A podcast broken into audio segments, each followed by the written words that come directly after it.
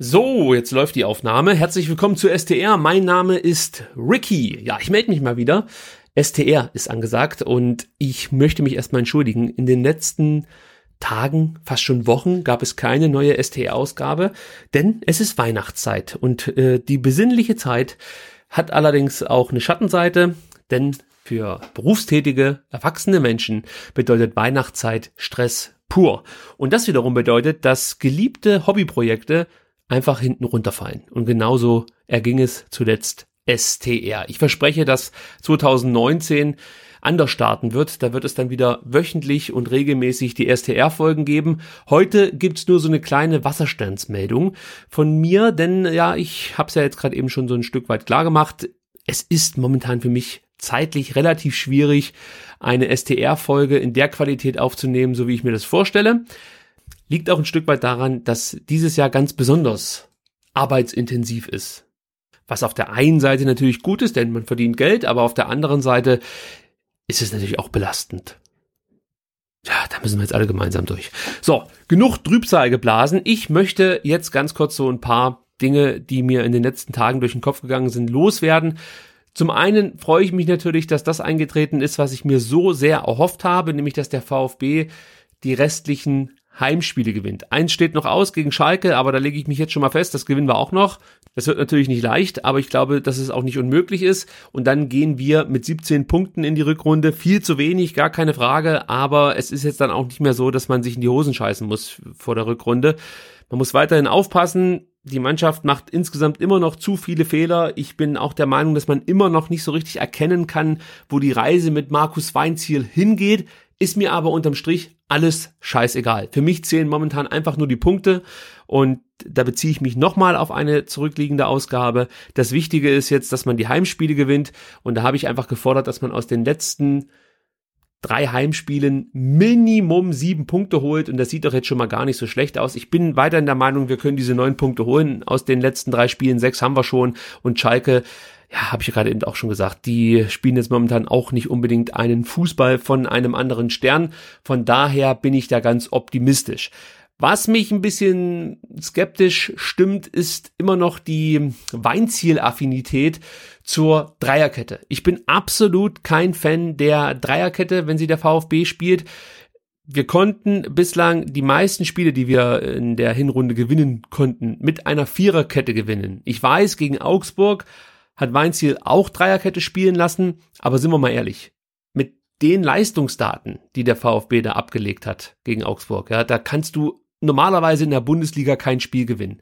Das war wirklich fast schon Zufall, dass der Gegner noch blinder war. Also es, war halt wirklich ein glücklicher Sieg. Den nehme ich. Ist mir scheißegal. Ja, also es zählen wirklich nur die Punkte. Aber ich bin der Meinung, dass die Mannschaft insgesamt etwas sicherer wirkt, wenn man mit Viererkette spielt. Also gerade gegen die Top-Mannschaften, Gladbach, Dortmund, ich zähle jetzt auch mal Leverkusen dazu, merkt man, dass die Dreierkette nicht so gut steht und äh, einfach in der Verteidigung dann die komplette Mannschaft manchmal etwas überfordert wirkt. Ja, also das bereitet mir doch große Sorgen, muss ich ganz ehrlich sagen.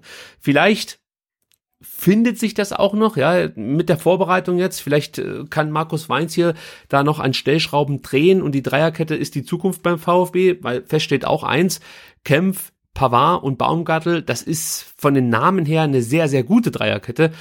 Ja, aber ich persönlich bevorzuge aktuell die Viererkette. Liegt übrigens auch daran, dass du bei einer Dreierkette ein gutes Passspiel haben musst, um zu Chancen zu kommen. Und da hapert es ja bei uns eklatant, ja. Wir haben das Problem, dass wir zu, zum einen viel zu wenig Pässe spielen und zum anderen die wenigen Pässe noch nicht mehr zum Mann bringen. Also die Passquote ist eine Katastrophe und insgesamt die Pässe sind halt auch viel zu wenig. Wäre auch ein Mittel, um vorhandene Tempodefizite ein bisschen auszugleichen. Ja, wenn du gute, schnelle Pässe spielst, kannst du damit natürlich auch viel erreichen. Du brauchst dann natürlich auch die richtigen Spieler dafür. Ist auch so eine Diskussion, die man in den letzten Wochen geführt hat. Ist Mario Gomez mit seiner Art Fußball zu spielen überhaupt der richtige Spieler für das System Weinziel?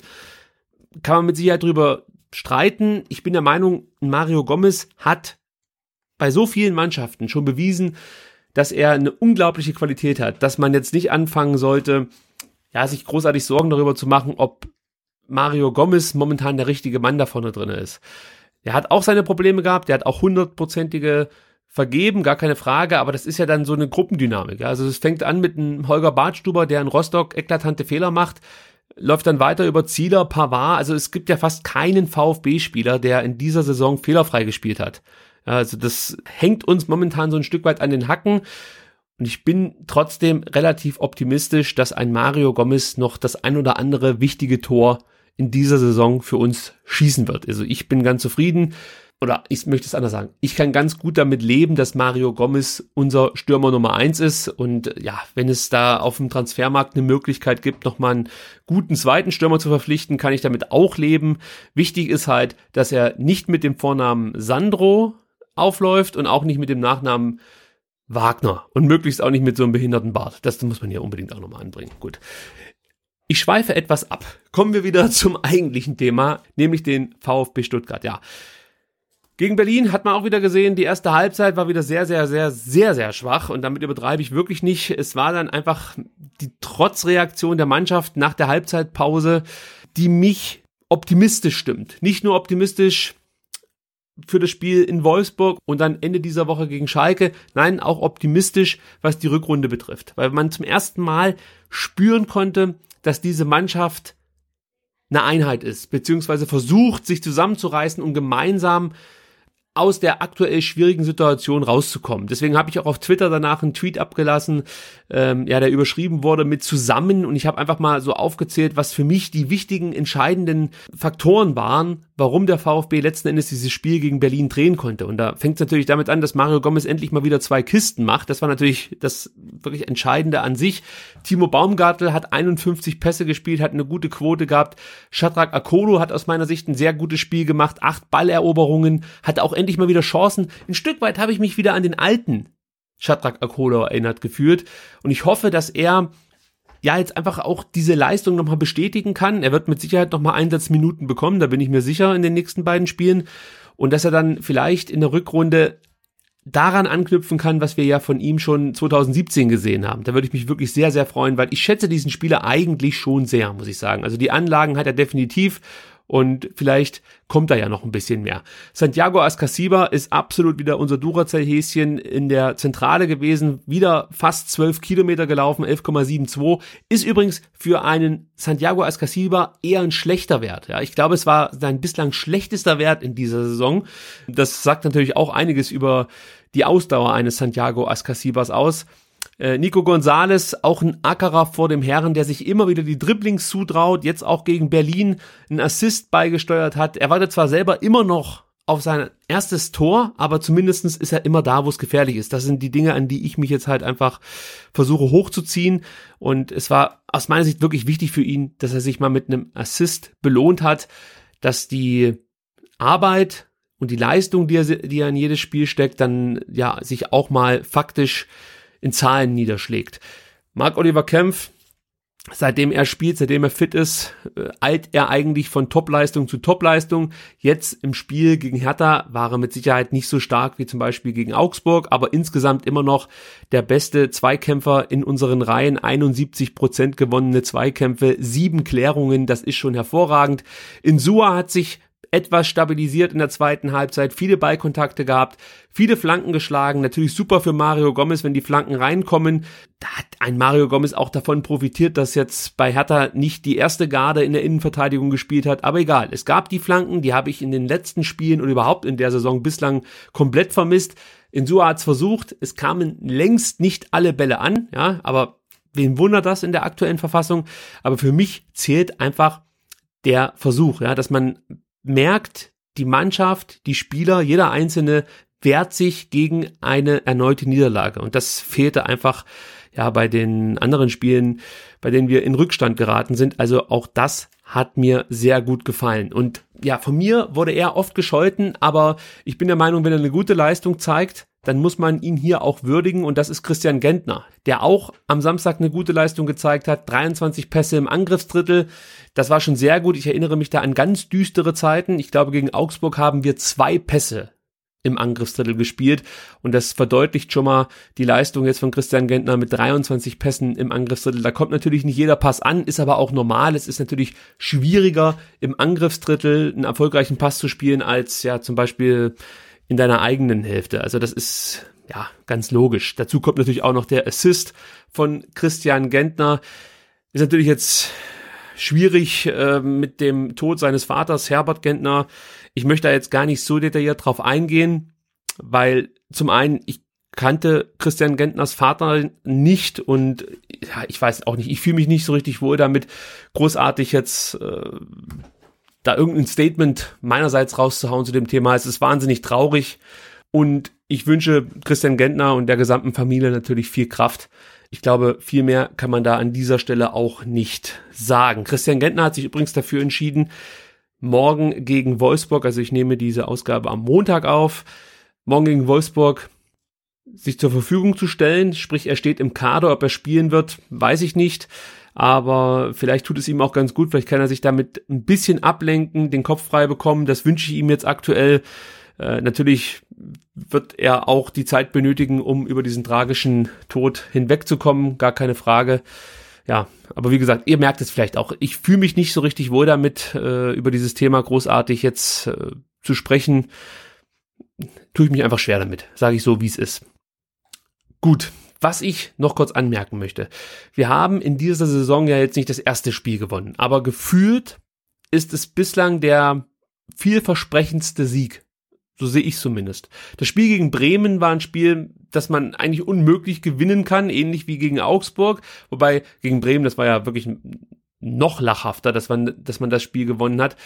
Dann das Spiel in Nürnberg, ja, das war auch so ein Gewürge. Da habe ich auch nicht das Gefühl gehabt, dass jetzt der Umbruch stattfindet und man jetzt plötzlich von Sieg zu Sieg eilt.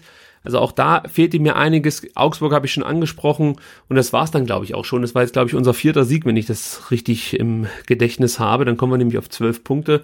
Dazu gab es noch ein paar Unentschieden, könnte, könnte hinhauen, oder? Es geht auch gar nicht darum, wie viele Spiele wir bislang gewonnen haben. Es geht mir, wie gesagt, darum, dass man in der zweiten Halbzeit deutlich merkte, dass diese Mannschaft sich gegen eine drohende Niederlage wehrt und versucht mit ihren Mitteln, mit ihren aktuell rudimentären Mitteln da irgendwie dagegen zu halten. Gegen dann doch relativ gute Berliner in der ersten Halbzeit. Das war auch keine herausragende Leistung der Berliner, aber es war schon deutlich besser als das, was der VfB in der ersten Halbzeit gezeigt hat. Also diesen Schwung beziehungsweise dieses positive Gefühl, ja, da hoffe ich mir jetzt einfach, dass man das mitnehmen kann gegen Wolfsburg.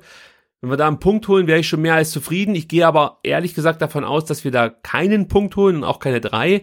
Ich hoffe aber, dass das letzte Spiel dann am Samstag gegen Schalke einfach nochmal genutzt wird, um drei Punkte einzufahren, um dann, wie gesagt, mit 17 Punkten in die Rückrunde starten zu können. Ich glaube, letzte Saison hatten wir auch 17 Punkte und da haben wir auch nicht gedacht, die Welt geht unter und am Ende ging sie ja auch nicht unter ja, viel mehr habe ich jetzt aktuell ehrlich gesagt gar nicht zu sagen.